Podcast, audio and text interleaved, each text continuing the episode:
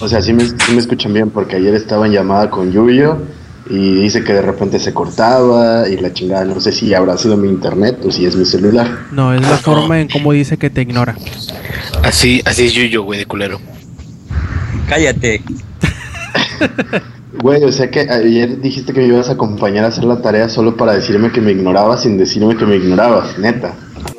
Langaria.net presenta Showtime. Podcast más grande.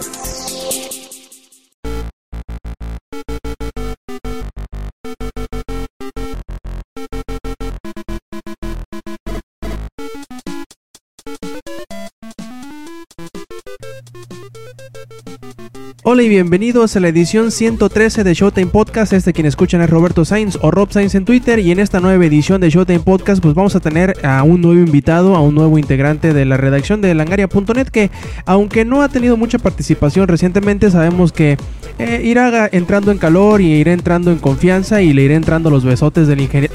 Perdón, este eh, irá entrando en confianza con los demás miembros. Y esperemos Todos que sea. han pasado por eso, todos. Además, este, eh, y esperemos que sea un recurrente aquí en la grabación de Showtime Podcast. Y pues bueno, a quien estamos eh, presentando, estamos pues más que nada dándole la bienvenida a Alex, al, al equipo, sobre todo de la grabación. Esperemos que pues tenga mucha participación en los eh, próximos podcasts y en los siguientes días de, pues digamos, de contenido en langaria.net.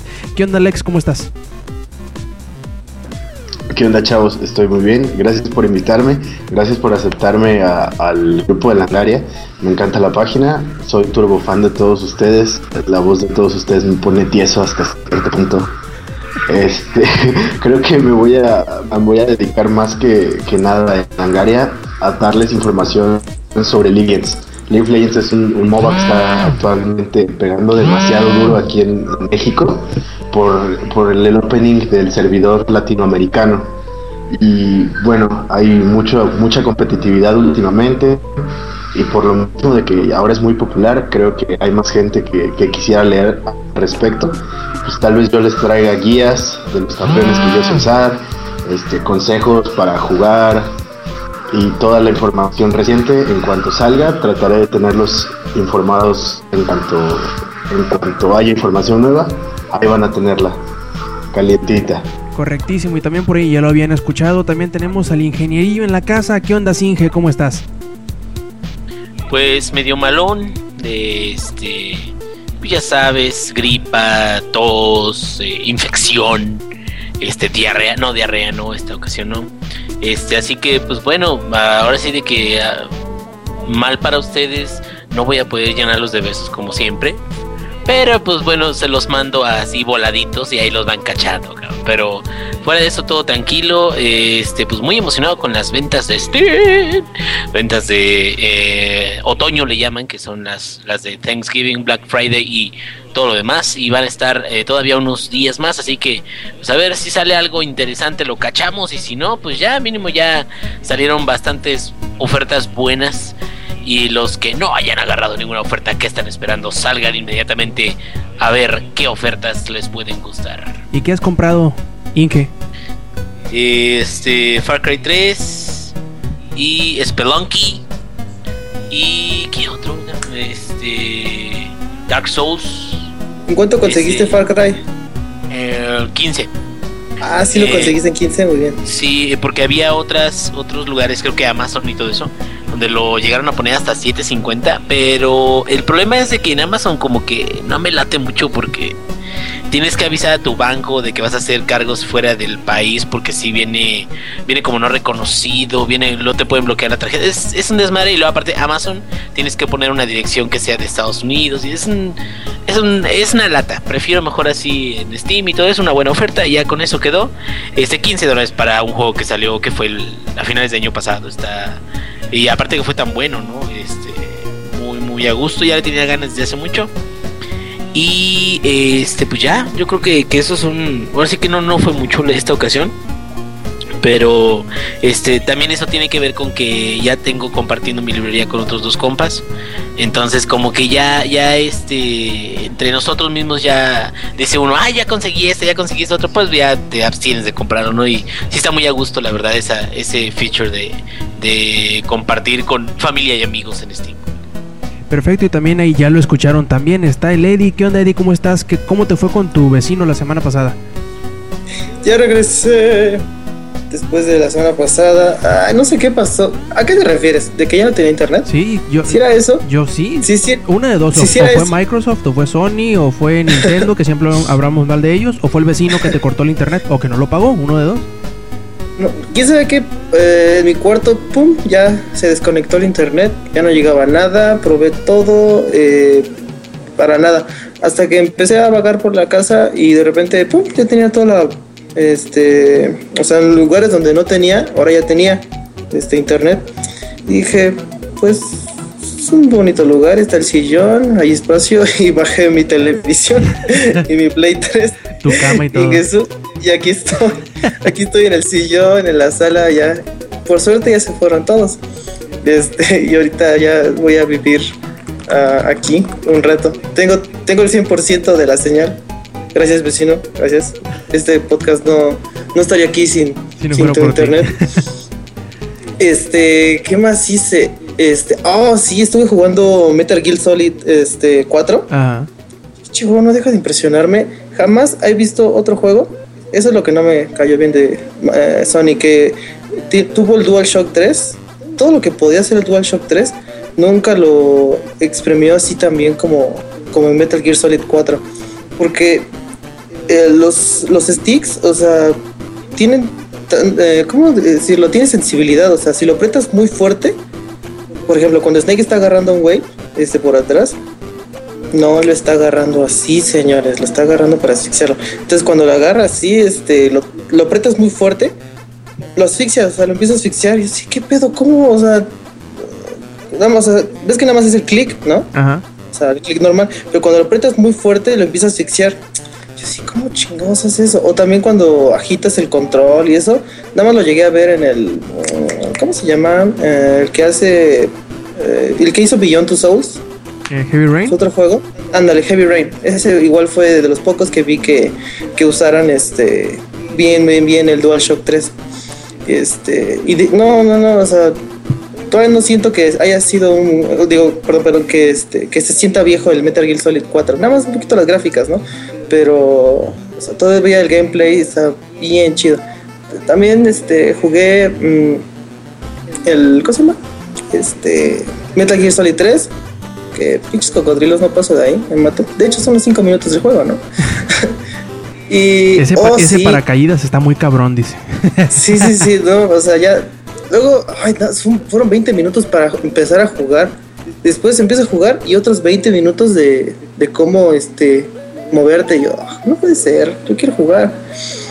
Ah, esto se ha convertido en mi, mi case en la semana, ¿verdad? Lo siento, es que no estuve la semana pasada. Ah, bueno, ya al rato les cuento más. Estoy muy feliz de regresar. Perfecto. También ahí tenemos a Zach. ¿Qué onda, Zach? ¿Cómo estás? Bien, ya estoy mejor. No sé si era- así hace rato vieron en Twitter que me estaba quejando de que tenía un dolor de cabeza, pero pues es que me tomó un monster y esas cosas dirían mucha gente que sabe bien qué onda me hacen daño.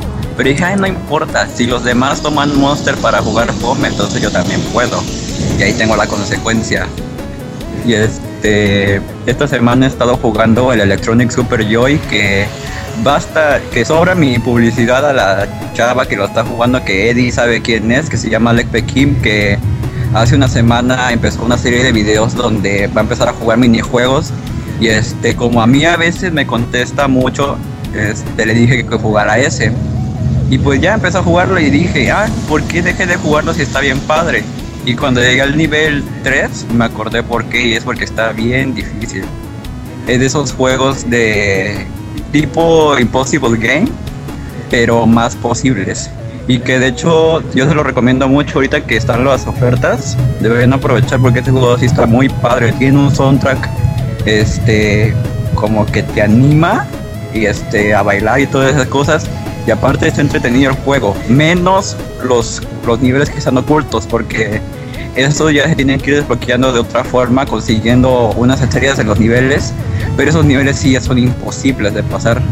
por más que estuve una hora intentando uno, no, jamás lo pude pasar. Y ese sí dije, no, aquí, aquí ya no, ya no voy a jugar, ya lo cerré. Genial, y pues también vamos a pasar, ya nos medio mezclamos, pero no hay pedo, aquí todo se vale. Este, vamos a pasar en, en orden inverso preguntando qué es lo que se han hecho esta semana. A ver, Inge, cuéntanos qué has jugado, qué has visto y en general qué has vivido esta semana. Este, muchos mocos míos, sí, para que no vayan a empezar que, ay, que los así, no, no, no, nada más míos. Este, eh, y pues de juego casi no he tenido mucho chance porque han sido días este medio pesadillos por acá, pero he intentado darle un poquito al no te mueras de hambre, cabrón, otra vez. Este, jugué el Braid también un poquito, que, que está muy... es- tiene un soundtrack muy bonito. No sé si lo han, eh, hayan jugado. Braid es de como tipo puzzle. ¿Alguien lo ha jugado? Sí, es- está, muy, está Este- medio rarón, ¿no? A veces como que sientes que te va a reventar la cabeza. Sí, sí, sí, o sea, los, los rompecabezas están muy, muy rifados, pero este, eh, haz de cuenta que al inicio de cada nivel tiene como libritos que te van contando una historia. Y sentí un poquito como Querida Esther, ¿alguien ha jugado Querida Esther? Yo creo que es- Este, a- a Eddie le gustaría, es así como que Dear Esther. aventura gráfica, ¿no? Algo así. Sí, Dear Esther es, es nada más como que un paseo, digamos. Es un experimento que se hizo con Source, eh, un paseíto, este, pero donde vas escuchando narración según donde vayas caminando y todo eso. Mm, Este está muy rifado de lo que quieras, o sea, es un concepto muy bueno.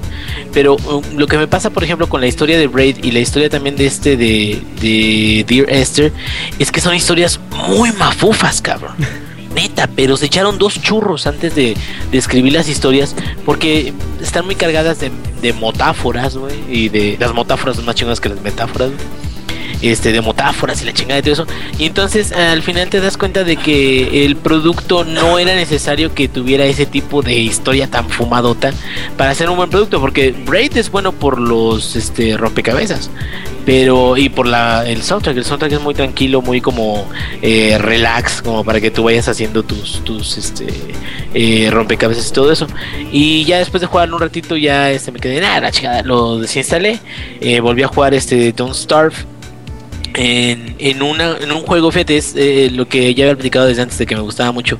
Este, pero era un juego donde me estaba preparando para el invierno, pero chingoncísimo, chingoncísimo.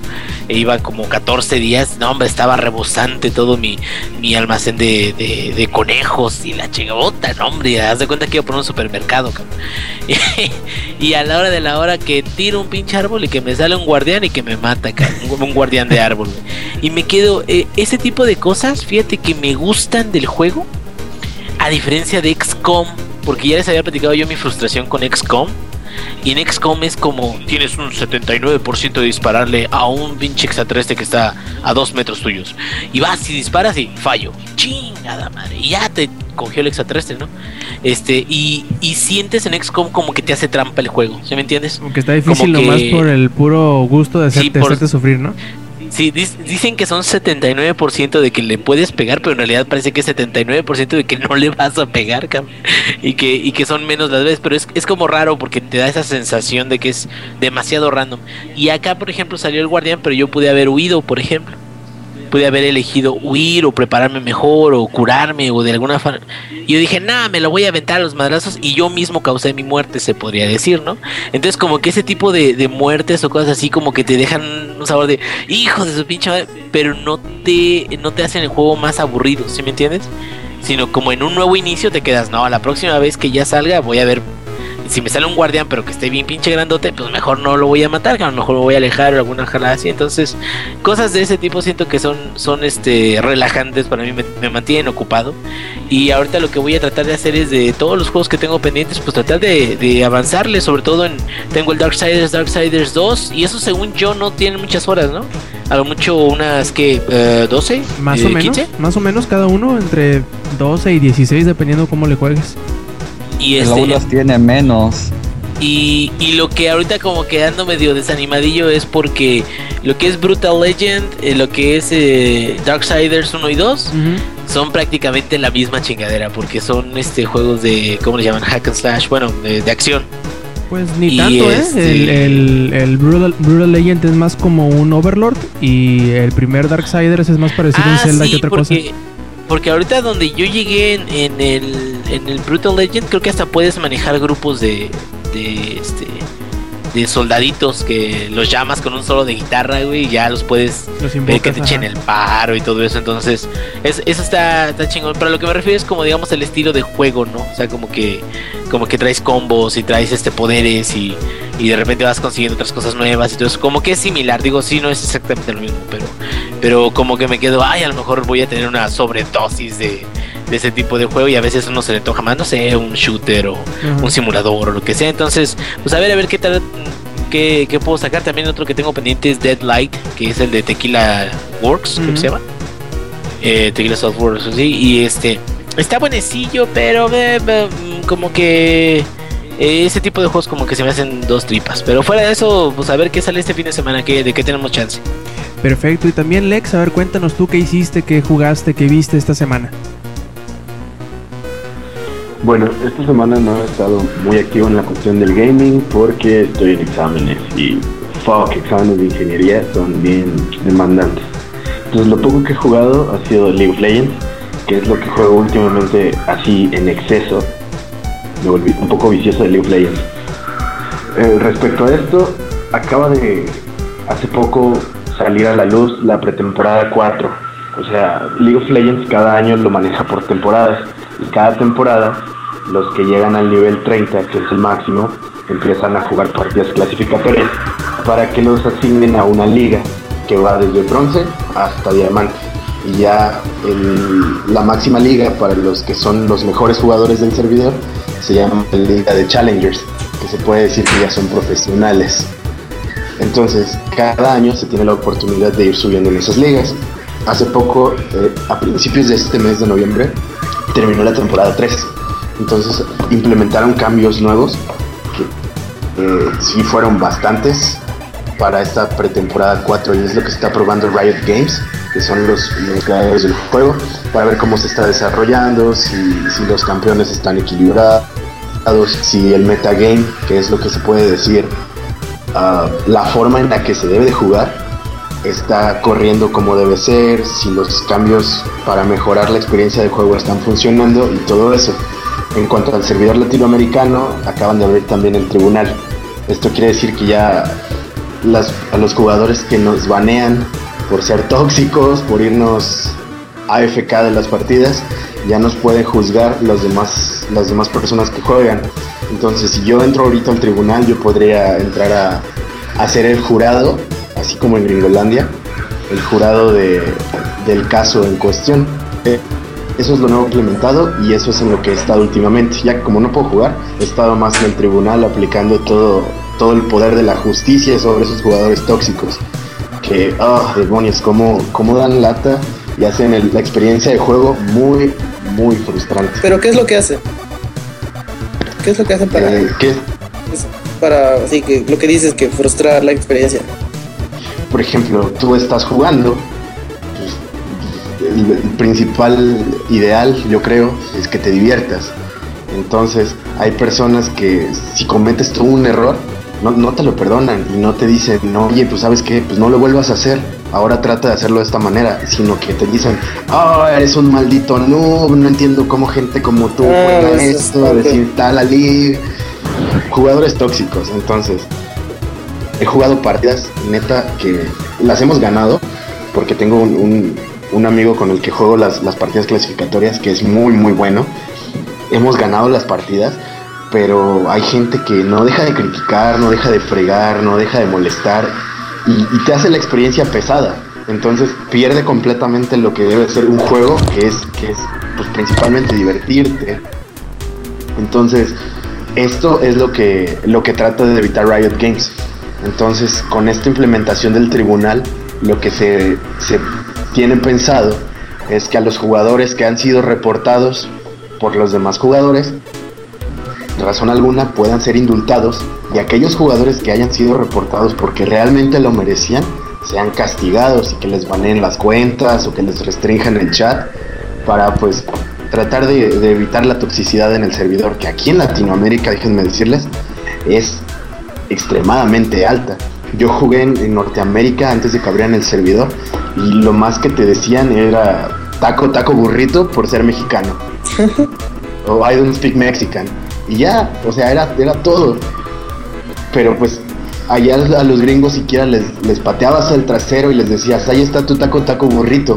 Aquí y en Latinoamérica, entre los mismos latinoamericanos, nos metemos más carrilla que ninguna otra región. Yo creo que es de las más tóxicas que puede haber en League of Legends. Y, pues con la implementación del tribunal es lo que se trata de, evitar, de al menos empezar a reducir la toxicidad en el servidor porque está extremadamente alta. Perfecto, y pues eh, por mi parte, eh, yo creo que no he hecho tanto, la verdad, el trabajo como la semana pasada también me trajo un poquillo loco. Eh, le seguí un poquito jugando Final Fantasy 13-2, me, me, me gusta bastante, aunque tiene sus, sus detallitos de que me desagradan un poco, pero que no por ello arruinan la, la experiencia del juego.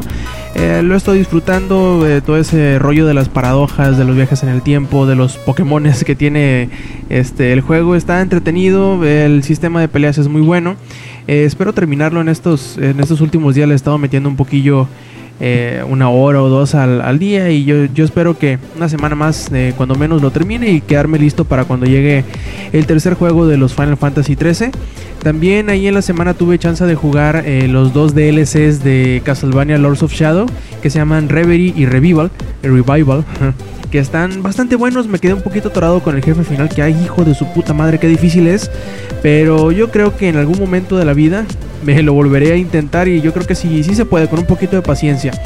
Eh, que es lo que a veces me falta con enemigos con est como estos que parecen ser no necesariamente imposibles, sino que no te dejan hacer nada y eso me, eh, me frustra bastante. Y dije, ah, para andarme frustrando, pues como que mejor no, lo dejé descansar y a ver si en la semana lo intento nuevo y lo logro vencer. Yo creo que sí, el chiste es eh, agarrarlo con calma, agarrarlo tranquilo y con la mente despejada, lograr vencerlo. Muy parecido a lo que sucedía con alguno de los eh, puzzles de Portal 2 en donde de repente pensabas que era imposible poder resolverlos, los dejabas un rato, eh, despejabas la mente y cuando volvías tenías la, la, solución justo enfrente y no lo veías, ¿no? Y por último, eh, hace unas pocas horas me llegó el PlayStation 4, yo pensé que en realidad no, no me iba a llegar ni siquiera en la semana que entra y pues eh, me, me me considero afortunado de haber recibido el PlayStation 4 el día de hoy. Ya lo instalé, ya lo configuré, ya jugué un poco, descargué algunos juegos y compré otros cuantos y eh, hasta ahora eh, tengo una impresión bastante buena de la consola. El control es increíblemente bueno. Eh, la interfaz está muy parecida a la anterior, un poquito más limpia quizá, dividida en dos secciones. Y yo creo que promete bastante la, la, consola, ya veremos más adelante qué otros juegos hay. Hasta ahora el que más me ha impresionado de forma gráfica es eh, Battlefield 4, que apenas lo alcancé a jugar unos 5 minutos 10 cuando mucho. Se ve increíblemente bien. Eh, también por ahí está el Assassin's Creed 4 que también eh, adquirí y que he jugado también una media hora si acaso y es el, ese sí no se siente tanto como, como dirían por ahí Next Gen, pero sí se nota una que otra característica de la cual se aprovecha muy bien el nuevo hardware como por ejemplo las distancias de dibujo que ya eh, son bastante amplias, ya se ve mucho terreno, mucho mucho horizonte ya, ya se alcanza a ver eh, y sobre todo las conductas del, del pues de la gente, de las de, de, los peatones y eso que ya se ve un poquito entre comillas más natural, un poquito menos robótica, un poquito menos clones y se nota que, que de aquí en adelante, como por ahí dicen, serán pasos evolutivos gigantescos, ¿no? En los que empezaremos a ver nuevas tecnologías, empezaremos a ver eh, cómo podrán, pues, eh, aprovechar todo el hardware que, que presentan estas nuevas consolas. Mande, Eddie. Este, ¿y Battlefield 4 y Assassin's Creed sí se ven a 60 cuadros? Eh, Battlefield 4 sí, sí se ve totalmente fluido, eh, eh, se ve muy muy bonito. El Assassin's Creed es el que no le puse mucha atención si se veía o no porque no se nota tanto. A lo mejor por la cantidad de cosas que pasa, creo que no. Creo que no, porque sí es muy, not muy notorio pues cuando es un juego a 60 cuadros. La verdad creo que Assassin's Creed no, pero Battlefield al menos en, el, en la campaña que es lo que alcancé a jugar un poquito, sí totalmente suave se ve la, el frame rate. No, no, no noté en lo poco que jugué que se, que se cayera en algún momento y se ve increíble la verdad, ¿eh? muy muy bien. Creo que se, es como que el juego eh, ideal para ver esa, para ver cómo, qué diferencia hay entre un hardware de generación anterior a la generación actual o la siguiente, como le dicen, eh, donde sí alcanzas a ver las diferencias que son muy muy obvias en- entre una versión y la otra. Y pues bueno, ahí estaré jugueando, fisgoneando un poquito con la consola, a ver qué, qué cosillas le encuentro. Y si ya saben si tienen alguna pregunta de que no hayan alcanzado a comprar un PlayStation 4 o que eh, piensen comprarlo y tienen alguna duda, pues échenla para acá. eh, ahí les se las resolveremos en la, en la medida de nuestras posibilidades. Eh, no sé, ¿alguno de ustedes, plebes, quiere comprarse el Xbox One? Yo quiero Eh, todo. Yo lo acabo de jugar hoy. ¿Y qué tal? Lo primero que fue fue analizar el control. La verdad está bien bonito. Está muy chido ese- esas orillas de textura. Qué bueno que no lo hicieron con ese plástico feo. Ahora ya está más padre y está más eh, suave. Ahora sí que, pues sí, más suave su- sus sticks. Están muy chidos. Lo único, la única queja, no me gustó para nada, fueron los este mm, los pumpers. Los que están arriba de los gatillos Ajá. que ahora tienes que hacerle clic en las orillas, las orillas de los extremos. No, ya no puedes hacerle clic donde quieras, porque antes el Xbox pues sí le puedes dar clic donde quieras y ahorita tienes que eh, recorrer eso pues yo yo que tengo más o menos una mano grande, pues este ah, yo suelo agarrar eh, los controles este, con los dedos cubriendo todo el, el bumper y pues tengo que ahora tengo que recorrer el dedo y apenas y cliquearlo. Eh, también algo noté que este el home screen del Xbox One se laguea. Y ahorita estoy leyendo en Twitter que también a más personas se, se le están lagueando. O sea, no sé, creo que este ya tiene un problemita ahí el, el Xbox One. Este, y algo súper tonto. eh, tienes que gritar al Kinect. Pero literal gritar. O sea, tienes que decirle Xbox, eh, vea Netflix. O sea, la neta. O sea, no voy a estarle gritando. Ajá, o sea, tienes que gritarle con sentimiento. Le, digo- le dije a mi amigo, la neta no le voy a andar gritando a la pinche consola para que- a ver si me quiere hacer caso. Pero cuando te hace caso, este, sí está muy chido eso. Eh, y pues sí, está. Jugamos FIFA. Digo, ¿qué otro juego puede haber Uh, ahorita? qué divertido, Sí, FIFA. qué pinche divertido. Y así de, "Uh, le metí 2-1 al, al, Real- al Barcelona, yay. Pero eso sí, este, no sé, las camisas y eso se veían padre. Bueno, ahí tenía sus, sus, este, sus detallitos. Eso se veía padre. Y aparte que se prende en dos segundos. Esa, no sé, ¿cuánto tiempo se tarda en prender el Play 4? ¿Frío o caliente? Eh, ambas. Frío debe de tardar unos 5 o 10 segundos a ponerte la pantalla de elección de, de, de la cuenta. Y cuando está caliente, o sea, cuando lo dejas en stand-by, picas el. Literalmente, picas el botón de encendido, pita y aparece la pantalla de selección de, de usuario. Es casi inmediato.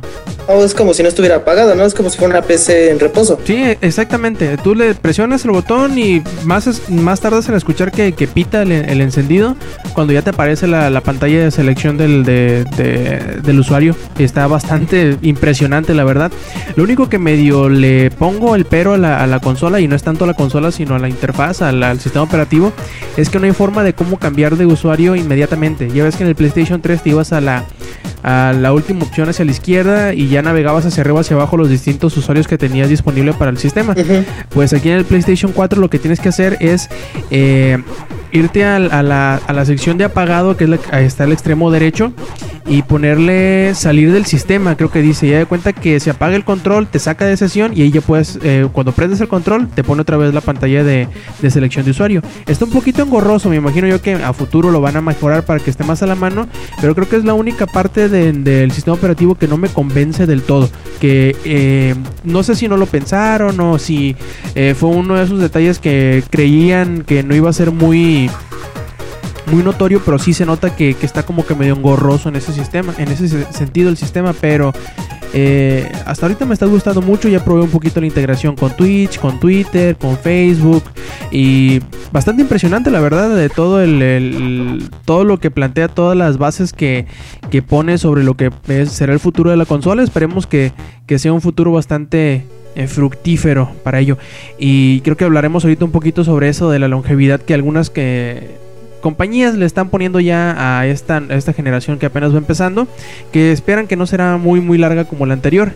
Y pues bueno, vamos pasando con eso. ¿Qué les parece muchachos a las eh, pues a las noticias de la semana? El primero que nos va a hablar de las noticias va a ser el SAC, el que nos dice que el, que el Xbox One está pues aunque lleva apenas unos días a la venta en Europa, que ya está a muy pocas unidades de sobrepasar las ventas totales de lo que lleva el Wii U vendido en el Reino Unido. A ver, cuéntanos, Zach, ¿qué pasó con eso? Pues bueno, como ya se dieron cuenta de lo que voy a decir, no vayan a empezar con sus cosas de que soy un hater de Nintendo, porque yo soy parejo y le, le echo cosas casi a todos. Es en serio. Y este, bueno, ya este, hablando del tema, se sabe que el Wii U, desde que fue lanzado en el 2012 hasta el momento de hoy, o sea, a esta hora misma, se han vendido 3.91 millones de unidades en lo que es todo el mundo, hablando este, no nada más de lo que mencionó Rob.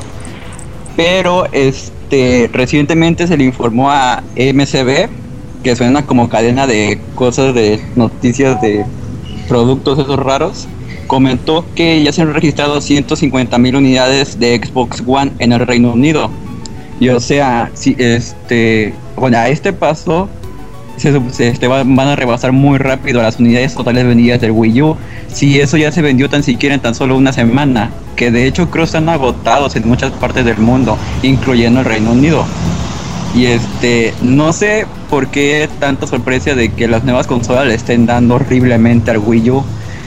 Aparte de que no hubo mucho ruido, por así decirlo, acerca del Wii U, este, las nuevas consolas era... Yo sabía desde un principio que iban a rebasar al Wii U y no es porque Wii U esté feo, sino de que la mayoría de la gente está enfocada en otro tipo de juego que para mí Nintendo está más enfocado a ambientes familiares y lo que Xbox se podrá referir a gente un poquito más adolescente por los juegos de fútbol y de shooters y eso y Play está un poquito más enfocado como que a todo porque con eso del Playroom este que ahorita van a ver más de eso creo este es algo que se me hace muy padre para jugar con toda la con cualquier tipo de persona con la familia o en el domingo o algo así y pues sinceramente yo no creo que el Wii U vaya a aumentar mucho sus ventas en lo que queda del año. Sí, de, de hecho también por ahí en la semana salió una nota en donde un analista eh, aseguraba, o mejor dicho, predecía que en la vida del- de, la, de la consola del Wii U llegaría cuando mucho a un máximo de 25 millones de consolas vendidas, las cuales pues digamos que son un número bastante risible si lo comparamos con las, con las cifras que logró producir su antecesor el Wii, que llegó, ¿qué? Como los 110 millones de consolas. Sí. Ujú, sí, superó las 100 millones. Está muy cabrón. Imagínate vender solamente una cuarta parte de lo que vendió tu antecesor. Sobre todo, eh, suponiendo yo que es eh, bastante más caro producirlo y que no le ganaron tanto. Incluso yo creo que eh, llegaron hasta el punto de poderle incluso perder dinero con cada unidad vendida de, Wii U. Eh, ¿Quién sabe qué, qué signifique esto para la compañía? Ya muchos... Muchas veces hemos platicado de ello, muchas personas también han comentado en que probablemente Nintendo termine pues concentrándose más en el 3DS que en la consola casera del Wii U, lo cual sería pues muy malo, sobre todo para el sector de la del público, el sector de la industria que se que todavía está esperanzado, ¿no? En que Nintendo saque cosas para para la consola de, de sobremesa, que las habrá, lo sabemos, las habrá, pero será como que como que tendrá un impacto muy parecido a la que el Wii U tuvo, el Wii U, a la que el, el GameCube tuviera hace algunos años, lo cual digamos que es considerada como prácticamente un fracaso eh, económico por parte de Nintendo.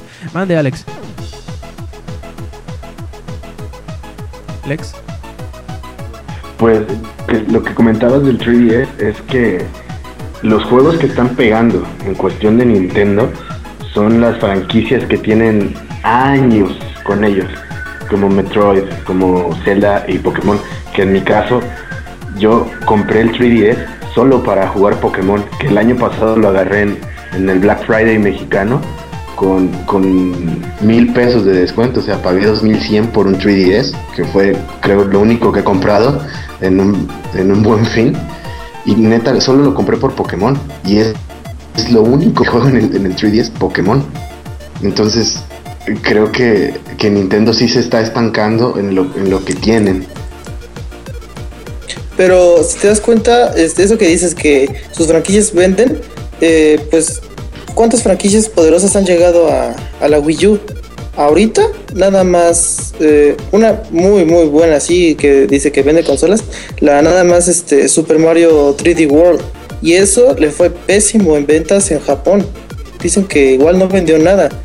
Este, y falta que todavía llegue Legend of Zelda, que no va a llegar ni el 2014. Y a ver si llega en el 2015.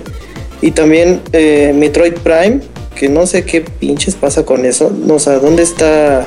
Este, ya mínimo unos remakes en HD, mínimo ya que se dediquen a hacer esos remakes, porque igual les ha ido bien. Porque, este, no sé, este, ahí leíste, Rock, que el eh, Wind Waker eh, alzó las ventas, creo que en un 200 o más en el Reino Unido tras la salida de Wind Waker para el Wii U. Sí, tu- tuvo un O sea, buen no- impacto, ¿no? Logró que la gente saliera y comprara la consola un poquito más de lo que había estado vendiendo. Y eso, eso nos indica que la gente está en espera de que salga ese gran juego para la consola Sí. y que lo compren, ¿no? Eh, que no les, no les funcionó como con el Wii que tenía su killer app ya desde el principio, que era, como yo siempre dije, un efecto de pantalla pendejos, ¿no? El, el de Wii Sports. Y Sí, Wii no Sports. lograron tener ese mismo efecto con el Wii U, desgraciadamente para ellos, porque contaban con ese mismo... eh, ellos esperaban que tuviera la consola con... eh, ¿Cómo se llamaba el juego? Nintendo Land. Que tuviera esa misma... Pensaron, no, no, ese no.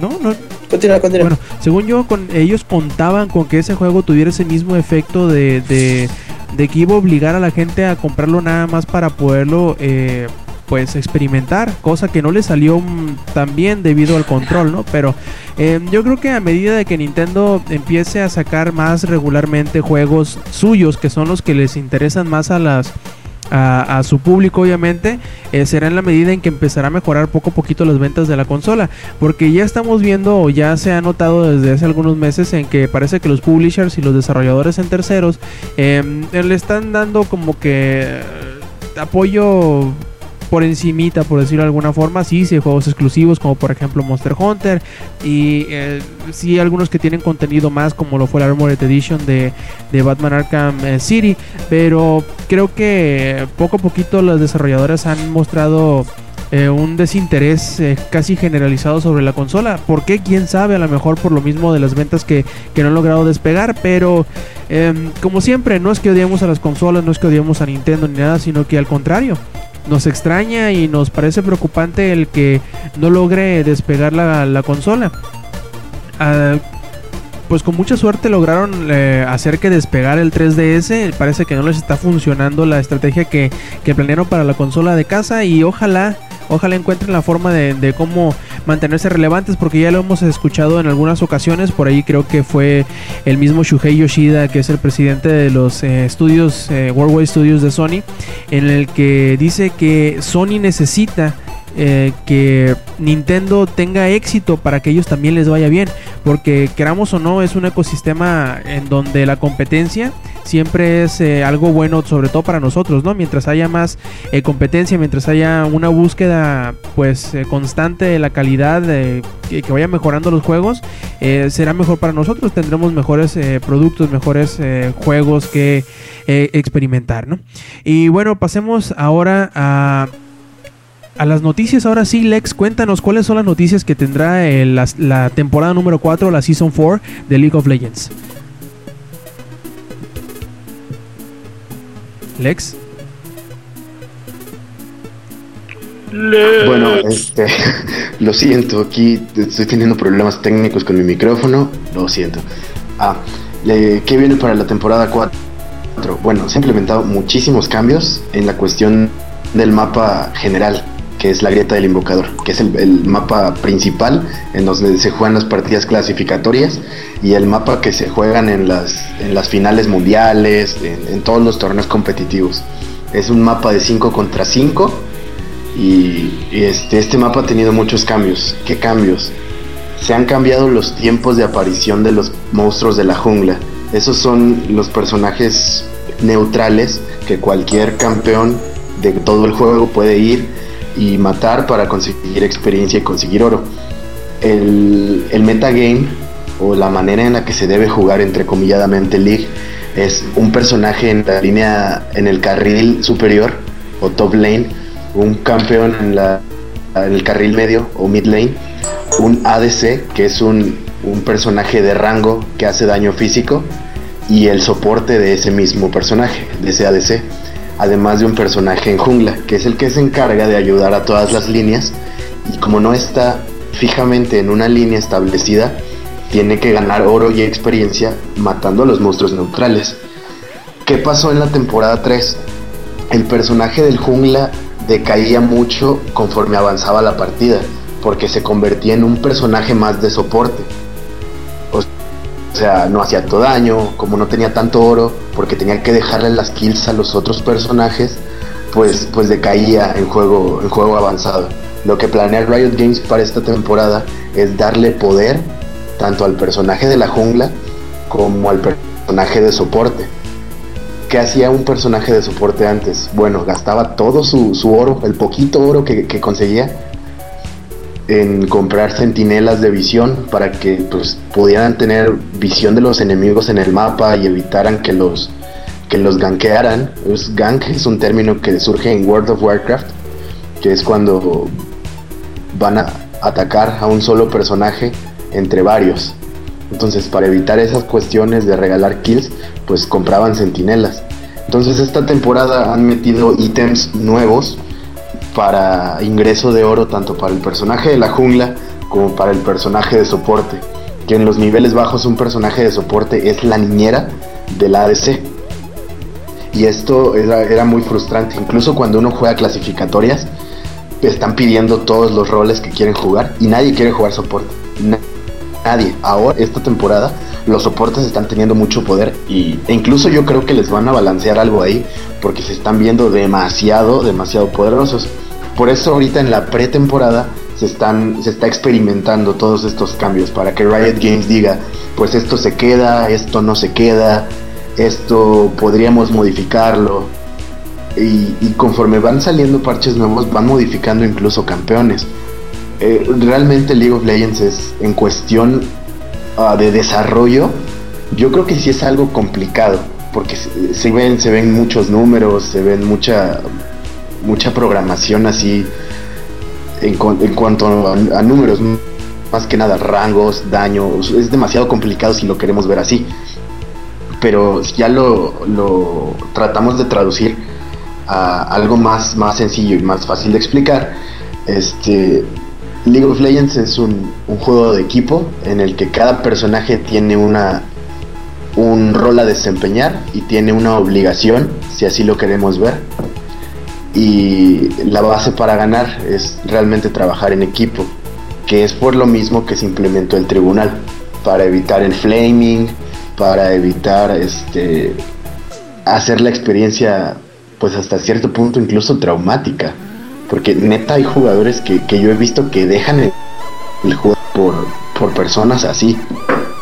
No, no, sé si les haya pasado en algún otro juego en línea. Este, yo jugué alguna vez Halo 3 y a nivel competitivo, si así lo quieren ver, yo jugaba en la lista de juego de MLG y no recuerdo que incluso ahí hubiera tanto flaming como lo llega a ver en este tipo de juegos. No sé, este, alguien más que juegue que juegue en línea. Yo, yo por ejemplo me pasa algo muy chistoso, ¿no? Yo juego Uncharted 3 bastante seguido, prácticamente puedo decir que lo jugamos diario y como lo jugamos con en bastante ligero por decirlo de alguna forma, aunque sí nos lo tomamos en serio hasta cierto punto, eh, es como que el juego del relax, ¿no? El de echar la chorcha y por lo mismo es rara la vez en donde nos frustramos tanto como para salirnos. Sí, hay ocasiones en donde dos, tres, cuatro nos pegan una la madriza de nuestra vida, así como al contrario, que hay 3, 4 partidas en donde simplemente traemos de bajada al equipo contrario, ¿no?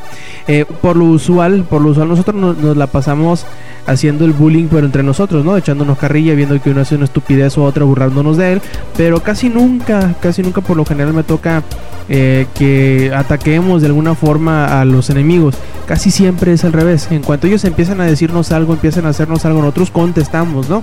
Pero no nos lo tomamos muy en serio. al menos a, a mí no me lo ha parecido, ¿no? pero yo sé que sí, sí llega a pasar en donde de repente eh, es tal la, cantidad de molestia que te genera la actitud de otras personas que dices, no, pues bueno, lo voy a dejar por un rato, ¿no? Que, se calme y yo también calmarme y luego volver con la cabeza más fría. Y no sé, Zach.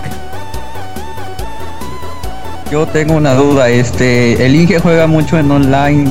¿No le han dicho gordo o algo así? Me dicen eh, gordo en la vida real, güey. ¿Cuál es tu punto?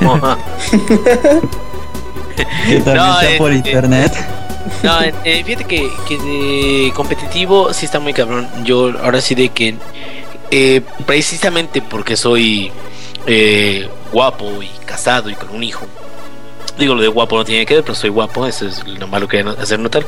Este, no he tenido tanta chance de hacer cosas competitivas eh, per se, ¿no? O sea, eh, el PvP de WoW está muy cabrón y las arenas y todo eso están muy, muy, muy pesado. O sea, realmente llegan a, a, saber qué ítems tienen que tener en cierto momento, este, qué armadura tienen que tener en cierto punto y todo eso.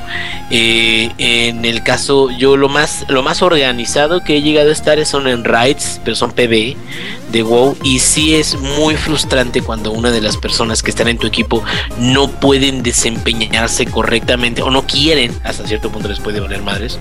Entonces, eh, ese tipo de cosas son, son muy frustrantes y un, un, eh, ejemplo rápido sería eh, aquellas clases que están, digamos, que se supone que tienen mucho poder o que están overpower o que, que se supone que la clase en sí es muy poderosa y que los que la usan ya sienten que ya porque es poderosa ya con eso ya tuvieron, güey. Entonces ese tipo de cosas, eh, ¿cómo me caga de que te quedas? Es que no importa que la clase sea la más poderosa de todas, si no la juegas bien, nos vas a cagar a todos, cabrón. Entonces, en situaciones de ese tipo se llegan a dar y bueno, creo que por ejemplo en el caso de Blizzard nada más hay hay reporte de spam y puedes quiquear a alguien de, tu party, pero en League of Legends creo que sí está más, más complejo porque se sale alguien y sí como que pues ya se, se gana mucha, bueno, se tiene desventaja en, en la partida, ¿no? Sí, así es, o sea, es una partida de 5 contra 5. Entonces, si alguien se te va a FK, o sea, away from keyboard, lejos del teclado, que dejó de jugar, pues sí te empieza, te empieza a dar en la madre en el juego, porque es así de bueno, es que ahora somos uno menos, ¿cómo les vamos a ganar? Y, hace poco, hace como unos dos, tres meses supongo, este, subió Riot Games un, un video que se llama Compañerismo OP. OP es de Overpower, como mencionaba el Inge. Este, que nos dice que cuando las personas trabajan en equipo en el juego, pues tienen un mucho mejor desempeño. Y es, y es bien cierto. Me ha pasado que he jugado y aunque me enojo por dentro y yo puedo hacer todo mi rage aquí, detrás de mi computadora, yo hago todo el rage del mundo, pero yo con ellos no lo hago. Yo trato de, de ver qué hicieron mal y decirle, no, pues sabes qué amigo, aquí hiciste mal esto. ¿Qué te parece si para la otra tratas de hacer esto? Y así me ha pasado a mí, o sea, yo también he tenido mis rachas de, de colapso mental, así impulso de idiotez y hago cosas que no debo hacer y también me dicen, no, pues sabes que ahí lo hiciste mal, trata de ya no volver a hacerlo. Y de verdad, de verdad, de verdad, a todos los jugadores de League of Legends les recomiendo que no hagan flaming. De verdad, si se concentran más en su juego que en criticar al otro, van a tener mucho mejor desempeño, van a subir en sus ligas, van a, a ganar sus partidas y se van a divertir mucho más, neta. Y no le van a pasar a arruinar el día a alguien más que, no sé, gente que nada más puede jugar los fines de semana. Imagínate, tú nada más puedes jugar los sábados.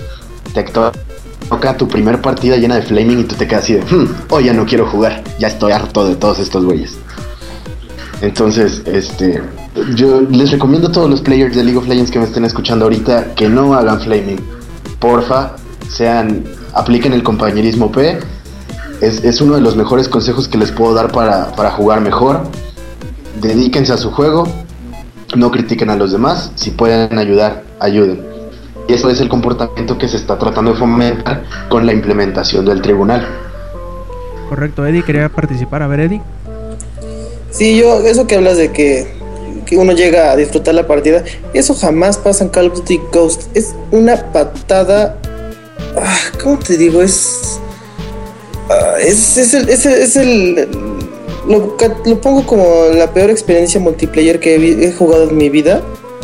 Porque en cualquier Call of, Duty, yo me acuerdo que jugué el Modern Warfare 4, o sea, el primerito de los Modern Warfare. Y la verdad, nada, me mataban 30 veces, yo mataba a uno. Y en este no, no, no paso de ahí. O sea, llego a matar 6, me matan 30 veces. Pero, y aparte, o sea, no lo disfrutas, o sea, no lo disfrutas. Es también, este, después termina la partida y empiezan a decir groserías en toda la, en toda la, este, en el lobby. Empiezan a decir groserías y así, ah, ya, Por adiós. eso les digo que compren Counter Strike. Ya me ¿Por salgo. Pero, pero es diferente porque en, perdón, perdón, es que, pero en Battlefield 3 nunca pasa eso. O sea, en Battlefield Ah, 3, no, bueno. ahí sí, este, matas, Es te matas, clases, te matan. ¿no? No, y, y además que, Este, que no, que según yo, no hay comunicación entre los entre los equipos, ¿no? Entre entre los entre los bandos. O sí, eh, No, o sea, el, el open mic que le llaman, o sea, como que puedes hablar contra todos, no, según no. yo no. Lo cual también igual beneficia un mejor este ecosistema. Yo supongo además que como más te enfocas en, trabajar bien en equipo más que en, demostrarle al, al- al- al- enemigo que eres entre comillas mejor, creo que es una dinámica de juego distinto, lo cual me agrada bastante. Sí, sí, sí, en el Call of Duty no es de que, ay, tú sé ingeniero, tú arreglas cosas, eh, tú sé recon, tú este, ve que hay en el cielo, este, y tú sé esto. No, no, no, ahí es de que yo mato, yo no, no, yo mato. Y ahí están como pinches loquitos este, matando todo lo que se mueva, todo lo que, todo lo que no se mueva. Luego, igual esos pinches perros que nada más este, te tocan y te mueres. Parecen este, calacas, así te tocan con el dedo y ya te, te mueres. Este, y no, en Battlefield 3 me acuerdo, este, esa vez que jugábamos a las 3, 4 de la mañana, este, yo me hago recon y yo empiezo a ayudarles desde arriba. O sea, y ganamos esa vez, o sea, agarramos, los aplastamos, pero, o sea, todo bien tranquilo. Hasta teníamos miedo de que nos sacaran por, por jugar tan bien. Es lo que igual no nos gusta, que... Es la verdad. Ah, bueno, Aguas ya. con el Eddie, aguas con el Eddie, eh, Ah, aguas. si no, pregúntale a Es que, David. es que nos no iban a correr porque estábamos demasiado guapos, cabrón. Y, bien, pa- para pasar a una nota un poquito más, eh, digamos, alentadora, más feliz y todo así, eh, cuéntanos, Eddie, ¿qué pasó con, la, con las adiciones del mes de diciembre de la Instant Game Collection de la PlayStation Plus? A ver, platícanos qué onda con eso. Oh, sí, se pusieron. Este, fue una bofetada eh, sin guante, así hasta se envió la mano Sony para que le doliera bien chingón a Microsoft, porque Microsoft dijo, ah, pues en nuestra, este, ¿cómo le llaman Games ellos? with Gold. Su- ah, sí, Games with Gold. En el mes de diciembre van a regalar Gears of War 1, un juego de 8 años de antigüedad. Bien, bien Microsoft. Un juego que casi todo mundo tiene porque se los regalaste con otro juego que casi todo mundo tiene. Porque no se acuerdan que Gears of War Judgment venía de regalo, este Gears of War 1 en, en código. O sea, deja que otro disco no, o sea, también viene en código. Y ahorita te van a regalar otra vez Gears of War 1 que... bah. Entonces lo que dijo Sony fue, ah, sí, pues les vamos a regalar eh, dos, bueno, más que nada digo, un juego chingoncísimo que con ese este, vale la pena totalmente el, el PlayStation Plus, que es Borderlands 2. Van a regalar Borderlands 2, van a- va a estar este, disponible para los que tengan suscripción. Que afortunadamente yo se me ocurrió este, tener ya mi suscripción de un año, ya me vale todo mundo. Este, Borderlands 2, ugh, hasta el Inge sabe, es una pinche chingonería de juego. Eh, Y es, el juego salió el año pasado, ¿no? Digo. Sí, sí, sí, lo finales- peor es que se- yo, yo ya dije, es mi, es mi juego del año del 2013. Me vale que haya salido el año pasado, sino que apenas lo jugué Bueno, ahorita. salieron muchos DLCs este año, güey. Sí, sí, sí. Muy chido. El, el, este, ¿cómo se llama? El, es el loco, ¿cómo se llama? El Ah, señor esa Thor- nueva clase. Ah, no, el Psycho. El Psycho. Psycho. El Psycho, el Psycho, y ahorita acaban de, de anunciar otra, ahorita la vi en la store, este, en la PlayStation eh, Store, que es este una chavita que se ve, hasta ahí te dice el video, no te dejes engañar por esta niña frágil, esta niña frágil porque te va a romper la madre, porque aparte saca un este claptrap, pero modificado, acá todo este que vuela y todo en sangre. Bueno, aparte de Borderlands 2, también va a estar Grid 2, que es de los creadores este, de Dirt 3, no sé si conozcan a Dirt 3, eh, de Rally. Este Grid 2 es como igual de carreras, sí, tratan de, no tan simulador, es como un arcade. Eh, Diad, ese no lo conozco. Eh, ¿Tú, Rob, conoces a Diad? Eh, lo escuché nombrar, pero nunca lo he jugado. No, bueno, Diad, esos son para PlayStation 3. Ahora van a, ahora también este, pues Vita va a recibir dos juegos que son Sonic All Stars Racing eh, Transform y eh, Urban eh, Trial Freestyle. Ese Urban Trial es como, es, es lo que se diría como el, ¿cómo se llama? Trials HD de, de, este, de Microsoft. Es igual de moto, este, tienes que equilibrar la, la, este, la moto para que no te caigas. Está muy chido, yo lo tuve para, yo lo tengo para Vita. Ahorita ya este ya lo dan gratis y pues ya que ya, ¿qué puedo hacer? Ya me lo van a regalar otra vez. Y ya, además de que, bueno, esa es, esa es una nota. Y que el PlayStation 4 en Brasil no vendió nada. No, me de- sorprende, ¿eh? Por con el precio que tiene. Hice el cálculo y dices, no manches, prefiero el enganche de un carro.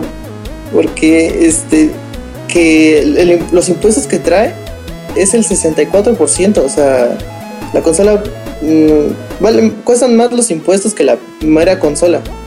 La consola en sí eh, cuesta 1823 dólares. Que haciendo un cálculo con mi rápida y útil calculadora, pongamos que el dólar está a 13 pesos. ¿Te gusta, Rob? 13 Sí, sí, pesos. más o menos. Está en 23.700 pesos Ay, güey. la, la, la PlayStation 4.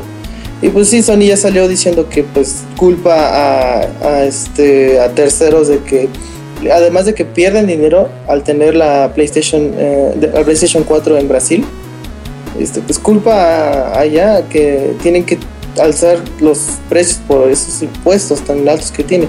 Y pues por eso no ha vendido ni una.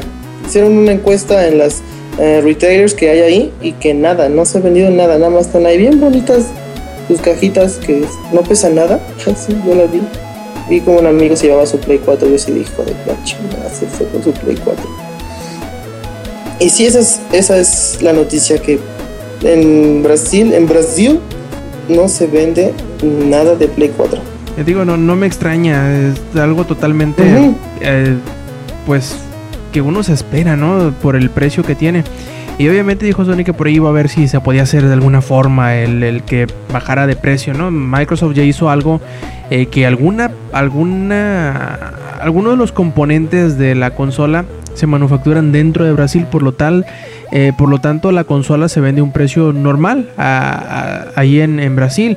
Desgraciadamente Sony no, no previó, yo supongo, algo como esto y no, no metió a Brasil en, en alguno de sus, eh, pues digamos, líneas de, de- de fa- de fabricación o manufacturación como para poder eh, evadir, bueno, no necesariamente evadir, sino que no le aplicaran los impuestos de importación que en Brasil sí están bastante exagerados y no nada más es para el PlayStation 4, ¿no? Para el que piense que, que van específicamente en contra de esa, de esa consola, sino que en general cualquier electrodoméstico eh, que no sea manufacturado en, en Brasil tiene un- se, se la dejan ir entera a los brasileños, Son- el, el gobierno sí, brasileño. Son aranceles, ¿no? Ah, sí, sí, precisamente. Son aranceles, son, son cobros porque están promoviendo el, el producto nacional.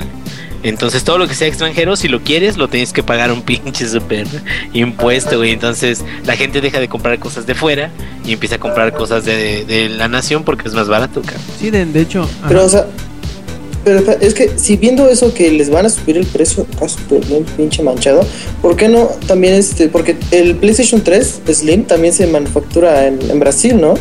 Yo me acuerdo que, que PlayStation había abierto una, una este, fábrica para hacer PlayStation y que pues ahora sí que saliera más barato. No entiendo por qué eh, si vieron que les iban a no ni siquiera triplicar, o sea, una mentada de madre del precio. Este, ¿por qué no mínimo hicieron una pequeña sección nada más para Brasil? Sí, eso es algo que, que mucha gente se está pre- preguntando. A lo mejor eh, se van a habilitar alguna de esas eh, eh, instalaciones de Sony para que luego baje de precio. Pero pues bueno, entonces, eh, uno de tantos territorios no, es- no creo que sea tan perjudicial para, eh, para Sony al menos. Y me imagino yo que en el, futuro habrá alguna situación que, que mejore este este precio y al- a la vez sea como que la introducción ya tal cual a la al territorio de la consola. Y pues bueno, Inge, platícanos qué ondas, qué pasó con, con Blizzard y qué, qué nuevos cambios tendrá Steam en los próximos meses. Oh, sí. Bueno, eh, primero una noticia. ¿En cuál noticia van a creer, niños? ¿La noticia buena la noticia mala? Ay, bueno, primero la mala. Este, bueno, no tan mala, ¿verdad? Pero es una noticia no tan agradable para la gente de Blizzard, donde Greg Street, o alias Ghostcrawler, que es el eh, lead systems designer eh, que estuvo desde el 2008 contratado en Blizzard para un mundo de Warcraft, acaba de anunciar hace poquito que se retira de esta empresa para este, iniciar otros proyectos. Eh, justamente esperó después de la BlizzCon y después de anunciar lo de Warlords of Draenor. Eh, su puesto básicamente era, dice, él, él solía decir, los artistas hacen que las cosas se vean bellas, los programadores hacen que eh, el juego funcione. Y los este, diseñadores de sistemas como nosotros hacemos que el juego sea divertido. Entonces él desde el 2008 estuvo trabajando muy arduamente con, con el equipo de, Blizzard para hacer que mundo de Warcraft fuera muy divertido. Y él se encargaba mucho acerca de, de balances de clases, acerca de eh, cómo, cómo va a comportarse una nueva clase, los talentos nuevos y todo eso. Entonces pues mucha gente está muy triste de que él se va, no sabemos cómo va a resultar esto en términos de eh, la calidad del producto final que viene ya la expansión de Warlords of Draenor pero parece ser que no va a ser tanto problema y pues bueno, vamos a estar con los ojos bien abiertos para ver a dónde se va Greg Street alias Ghostcrawler, eh, porque seguramente a la empresa que se vaya, porque va, va a seguir en el área de, gaming, seguramente la empresa que se vaya va a ser, va a causar polémica y a, y a tener ahora sí de que buenas buenas referencias de una vez desde llegando. Y la otra noticia, ahora sí vamos con la noticia más o menos buena, que es que eh, Valve o Steam eh, están implementando un nuevo sistema de eh, revisión de, juegos.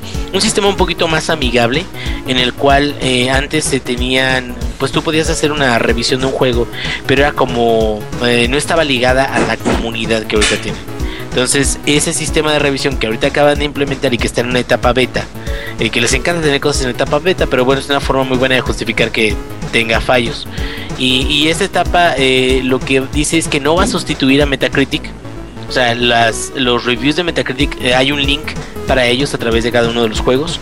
Y esto no va a sustituir esos reviews de Metacritic, pero lo que va a hacer es de que un juego que tú veas, este, que tú estés interesado, digamos, vas a ver dentro de una lista un poquito más abajo de la descripción del juego, vas a ver las revisiones en primero de gente que tú conozcas y después de gente que haya dicho, oye, esta revisión se me hace muy popular, o se me hace muy buena onda, o sí me ayudó esta revisión a, a, saber el juego, porque esa es otra de las cosas, ¿no? Que a lo mejor tú tienes una revisión y tú dices, el juego es una mierda, y alguien dice, oye, no, pues el juego es tan bueno, y te puede decir, bueno, esta revisión que me hizo este cuate, no me sirve para nada. Y eso lo que está tratando de hacer es como que armar un poquito un sistema de, de calificaciones interno de Steam, en el cual, pues bueno, gracias a eso vamos a poder promover que los gamers eh, eh, ahora sí de que se interesen por decir qué piensan de los juegos y también porque los developers hagan buenos juegos porque si se acuerdan hace el año pasado salió un feature que se llama Greenlight que es una forma en la que Steam está promoviendo mucho los juegos indie los juegos que son también fuera de Estados Unidos y esos juegos eh, ahora sí de que están pasando por un filtro primero de revisión para los usuarios y gracias a las buenas revisiones de los usuarios están saliendo a la venta en Steam. Entonces cosas de ese tipo ahora van a ser, pero ya con los juegos también blockbuster, o sea, los grandes, y que, también con los juegos este, independientes. Entonces, no sé, ¿alguien tiene alguna pregunta al respecto? A mí me parece muy adecuado el que permitan a la misma comunidad dentro de su comunidad, vaya, comunidad con, comunidadception. comunidadception. el que opine. Sobre todo es muy importante el saber que una persona que está en el mismo ecosistema que el tuyo, que ya adquirió el, producto que tú estás interesado en comprar, eh, pues qué pensó. A mí, yo a mí me gusta mucho este, tipo de mecánica, por ejemplo, eh, lo veo bastante en Amazon, en donde eh, cuando quiero comprar alguna cosa, eh, me checo en los comentarios de la gente, el ver el, el, el, nivel de la manufacturación, qué les pareció el producto, etcétera, etcétera, etcétera.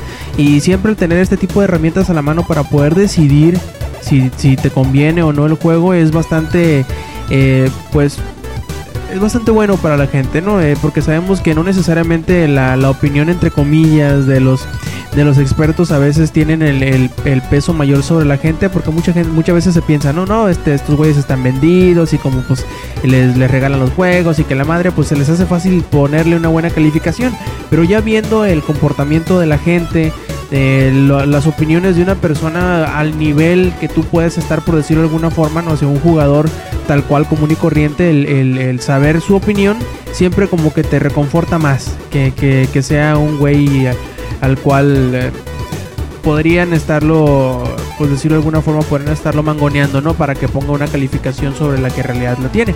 Y siempre es muy bueno el, el ver que la comunidad se involucre en este tipo de cosas, sobre todo porque él le da más valor, ¿no? Al, al- al- a la misma comunidad, a la opinión de sus, eh, de sus eh, integrantes y que pues tenga voz, ¿no? Y que tú, tú mismo te, te, pues digamos de alguna forma te intereses, ¿no? De, de, compartir la, la forma en cómo viviste el juego, cómo te pareció, y que a lo mejor también a su vez pueda servirle a otra persona. Sí, y aparte promueve mucho la calidad, te digo, de, de las entregas de los juegos.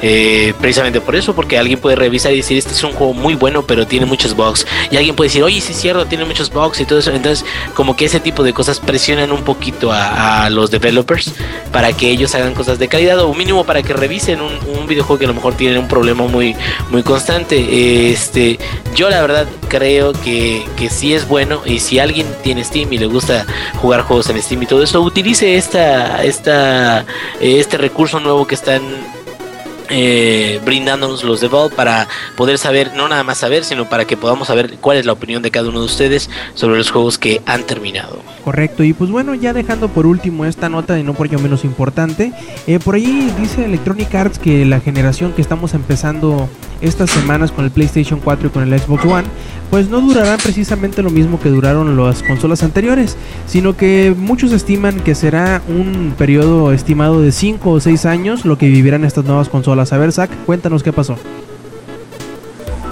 Como sabemos bien, la generación pasada duró este unos 8 años por ya contando estos últimos años y con los últimos juegos que salieron como The Last of Us y GTA V se podría decir que es con lo que ya están terminando de cerrar la generación de lo que fue el Xbox 360 y el PlayStation 3. El Wii U no lo contamos porque no le llegó ninguno de esos juegos. Pero bueno, este se estima que esta nueva generación va a durar 6 años. Yo la verdad la veo un poco raro, porque sinceramente estas consolas están vendiendo más que las anteriores. Y este si, si las compañías están viendo que la gente está dando buena respuesta para esto, aunque se descompongan a la semana, pues este yo digo que le van a echar más ganas y van a ponerse las pilas para poder sacar más juegos. Que de hecho Patrick, que es uno de los integrantes de EA, dijo que la respuesta que hemos obtenido con Titanfall nos da a entender que la gente no quiere jugar lo mismo cada año. Al parecer alguien me está haciendo caso y ya ojalá traten de hacer juegos con más variedad. O sea, que no se centren en juegos de carreras, que no se centren en juegos de shooters y de ese tipo de cosas que pues vemos por montones en las nuevas consolas. Y este, Alex quiere hablar, creo. ¿Qué quiere decir Alex? Respecto a lo que dices, la cuestión de las de la new gen de consolas es a quién van dirigidas. Si te das cuenta, Call of Duty es uno de los juegos más vendidos, pero ¿quién es el tipo de clientes que lo compran? O sea, los shooters están muy de moda, es lo que se está vendiendo muchísimo en las consolas. Quieran o no, al final del día, lo que pretende una compañía es tener ventas elevadas. Entonces, si Call of Duty 2014 este, está vendiendo mucho, pues vamos a hacer un Call of Duty 2015. Y esta vez ya no va a tener un perrito, va a tener dos perritos. Es el problema del gaming actual. Y por eso a mí me gusta mucho Steam y lo que comentaba el ingenierillo de que le están dando apoyo a los game, a los juegos indie, está genial. Porque en los juegos indie estamos viendo mejores gameplays, mejores historias. Y esto es lo que realmente se necesita ahorita. Porque ya todos, al menos muchos, yo creo que estamos hartos de ver siempre lo mismo. Ver Call of Duty que ya debería ser por año igual que el FIFA. Y a pesar de que yo soy muy fan de Halo, yo sé que Halo 5 va a ser lo mismo que el Halo 4. Que lo único que tiene bien es la historia, está bastante padre, pero decayó en muchas otras cosas. Y Halo 5 va a ser lo mismo. Son simplemente franquicias por vender ya no están tan preocupados por dar productos de calidad como lo hicieron hace mucho tiempo. Y de la New Gen, lo que yo puedo decir de lo poco que, he probado, que probé en la EGS es que en juegos de carreras, Gran Turismo es el dios. Neta, yo no supero Gran Turismo 6. Me encantó Gran Turismo 6. Y podría decir que hasta, que hasta me atrevería a comprar un PlayStation 4 solo por el Gran Turismo 6. Y Pero, pero no Así como hay- Va a salir en el 3. Pero va a salir el 3, ajá. Bueno, pero si quieres tener una experiencia más, más chingona, o sea, gráficamente hablando, bueno, podría decirme que me voy a la PC, pero en cuanto al, juego, así como hay cosas rescatables de las consolas nuevas o de los juegos cliché, también hay cosas que, que- que están bien, o sea, Call of Duty en lo personal no me gusta. Lo que están haciendo ahorita es vender por vender porque ya no tienen calidad en el juego. Call of Duty fue muy bueno hace mucho tiempo, en lo personal. Pero así como ese tipo de cosas, también hay cosas bastante buenas y bastante rescatables, como Gran Turismo, por ejemplo. No, no sé qué opinan al respecto ustedes Yo creo de que, esto. yo creo que más de- que nada la... Pues eh, vender por vender. Ah, sí, sí, digo, yo creo que más que nada, más que eh, cosas de, de vender por vender o cosas, yo creo que el... mm, ¿Cómo decirlo? El comentario que, que hizo este, creo que era Patrick Sutherland, eh, de Electronic Arts era más como que al... refiriéndose al aspecto técnico, ¿no? Yo creo que va a ser más rápida la forma en cómo... eh, cómo se rebase la capacidad técnica de las consolas actuales a como lo fueron con las pasadas, ¿no? Sabemos que por ahí hay una ley, eh, ley de Morphy, no me acuerdo cuál ley es, en donde se dice que cada no sé cuánto tiempo, cada 12 o 24 meses, la capacidad técnica aumenta o se duplica. Eh, por lo tanto, va a ser, va a ser un- una carrera mucho más rápida eh, para que las, las capacidades técnicas del hardware actual queden opacadas por el que vaya a salir dentro de un año o dos años, ¿no? Lo cual a, a su vez eh, llevará a los, de- a los diseñadores y a los programadores de los nuevos juegos, de los que vayan a salir de aquí en adelante, a pues desarrollar nuevas técnicas, nuevas eh, eh, tecnologías, nuevas ideas que a lo mejor no vayan a ser posibles con estas máquinas y lo cual vaya a obligar a las, a las compañías a volver a hacer el salto generacional a lo mejor eh, más rápidamente de lo que esperábamos. Eh, probablemente también esto se, se derive de que pues muchos dicen en que el, aunque haya sido bueno para el consumidor el que la generación pasada del PlayStation 3 y el Xbox 360 haya durado, haya durado 7, 8 años, eh, para los desarrolladores no lo fue tanto por lo mismo, porque tuvieron que estarse amarrando los pies, amarrándose las manos con las mismas eh, especificaciones técnicas de las consolas que estaban en el mercado, lo cual les restringía, por decirlo de alguna forma, eh, lo que ellos podían hacer con, con las consolas. Obviamente hay, hay ejemplos de que no necesariamente las limitantes técnicas sean lo más, lo más eh, el impedimento más grande para estos de- desarrolladores, pero mucha gente ya quería hacer el salto, tenía mucho tiempo eh, esperando las nuevas consolas para poder hacer cosas nuevas, hacer juegos más grandes, por decirlo de alguna forma, con eh, inteligencia artificial más sorprendente y cosas así, lo cual siempre es bueno, ¿no? El tener una nueva consola y ver los nuevos límites, las nuevas fronteras que se pueden eh, dibujar en cuanto a lo que tenemos conceptualizado como un videojuego. Y yo creo que es interesante, ¿no? Siempre estar emocionados por las nuevas capacidades técnicas del hardware que va saliendo y siempre será eh, por decirlo de alguna forma emocionante el imaginarte qué es lo que se puede esperar para una siguiente generación que casi siempre cuando sale una consola nueva pensamos como que es la cuarta la octava maravilla del mundo y que eh, es algo totalmente impresionante pero como es la como es la tecnología siempre va a haber algo mejor siempre va a haber algo más importante algo más impactante algo más eh, técnicamente más capaz y eso siempre es emocionante no el imaginarte qué, qué sucederá en el futuro eh, de hecho, hace unos días mi papá me, me, me comentaba, me decía, ¿no? Yo, me imagi- yo me, me acuerdo, dice, cuando, eh, cuando era muy joven que veía las computadoras eh, que abarcaban un, un una habitación completa, dice. Ahora no me sorprende el ver la, la- el tamaño y la capacidad que tienen las computadoras de hoy en día. Ahora hay que imaginarnos cómo, cómo será nuestra reacción a futuro cuando ya seamos unas personas de 30, 40 años y que veamos al pasado, ¿no? Y ver la, la diferencia técnica que hay entre los aparatos de, de aquel presente que será en el futuro a lo que tenemos en el presente de hoy en día. Y siempre es algo emocionante ver la, la carrera tecnológica pues avanzar poco a poquito, ¿no? O mucho, muchito, como ha sucedido eh, en los últimos años. No sé, Inge, tú que tienes más eh, familiaridad con este tipo de... de- de- que es el marruco. No, no, no lo decía por eso, pero pues también, sí, también. Es que tú ya estás en los 40, por eso. Ah, no, todavía no, cabrón. Todavía no Ah, llego ok, al tercer escalón, güey. Apenas voy, apenas voy. Este, no, sí, la verdad, yo me acuerdo, me acuerdo todavía cuando eh, eh, empezaba yo a jugar Egipto en mi MS12 o, o Cat, había un juego que se llama Cat, o Gorilas, este, que era como el, el Worms ahorita, es que Gorilas era en MS2, eh, y, computadoras y cómo han ido evolucionando poco a poco eh, y hasta, hasta llegar a texturas casi reales y, y, cosas así, entonces sí se, se va incrementando de, de una forma tal que, que, que es difícil imaginarse hacia dónde vamos a llegar, porque la verdad... Eh, muchas cosas de las que se encuentran ahora eh, serían hubieran sido imposibles de, de implementar hace eh, no sé cinco años hace tres años. Y, y cosas de este tipo son, son muy buenas porque te siguen sorprendiendo.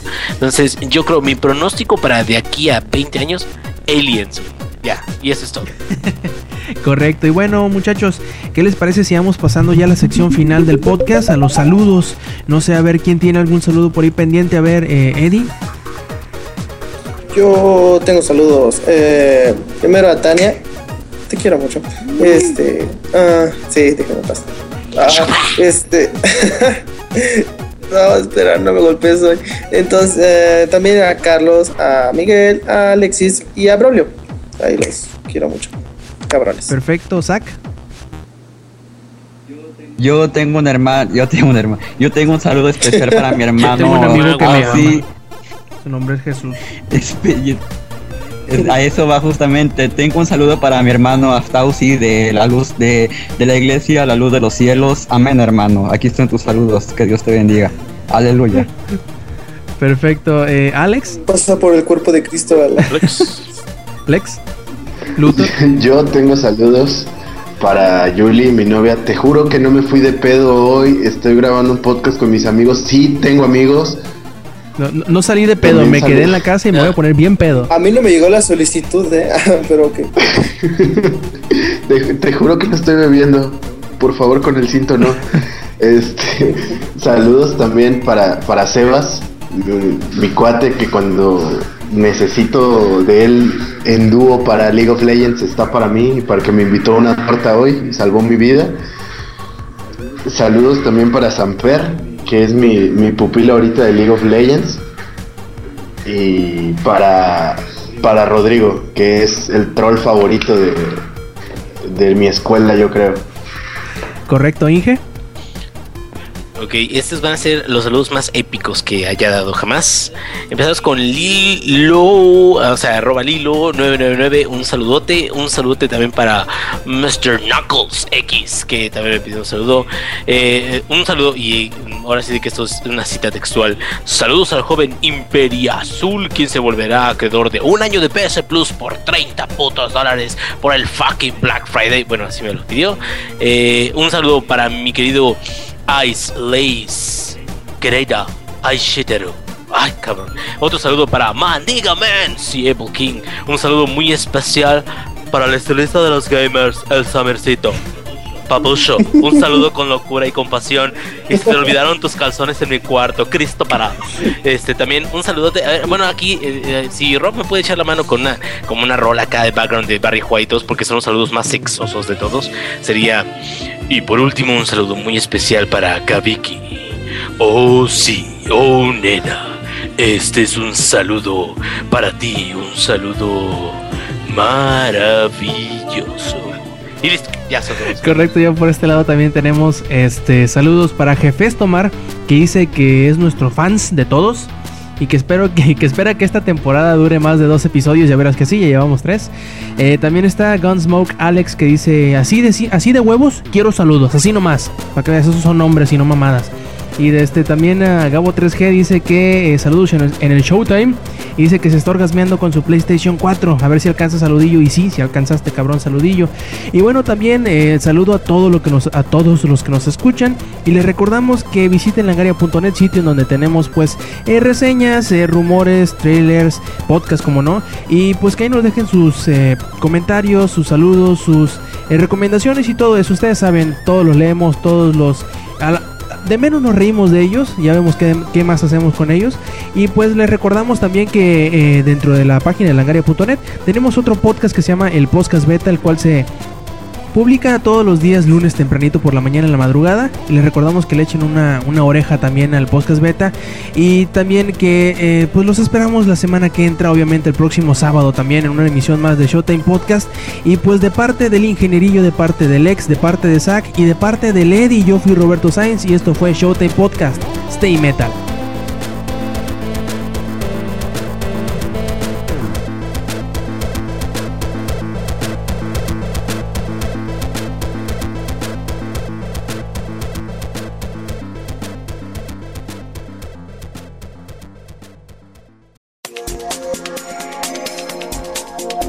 Langaria.net presentó.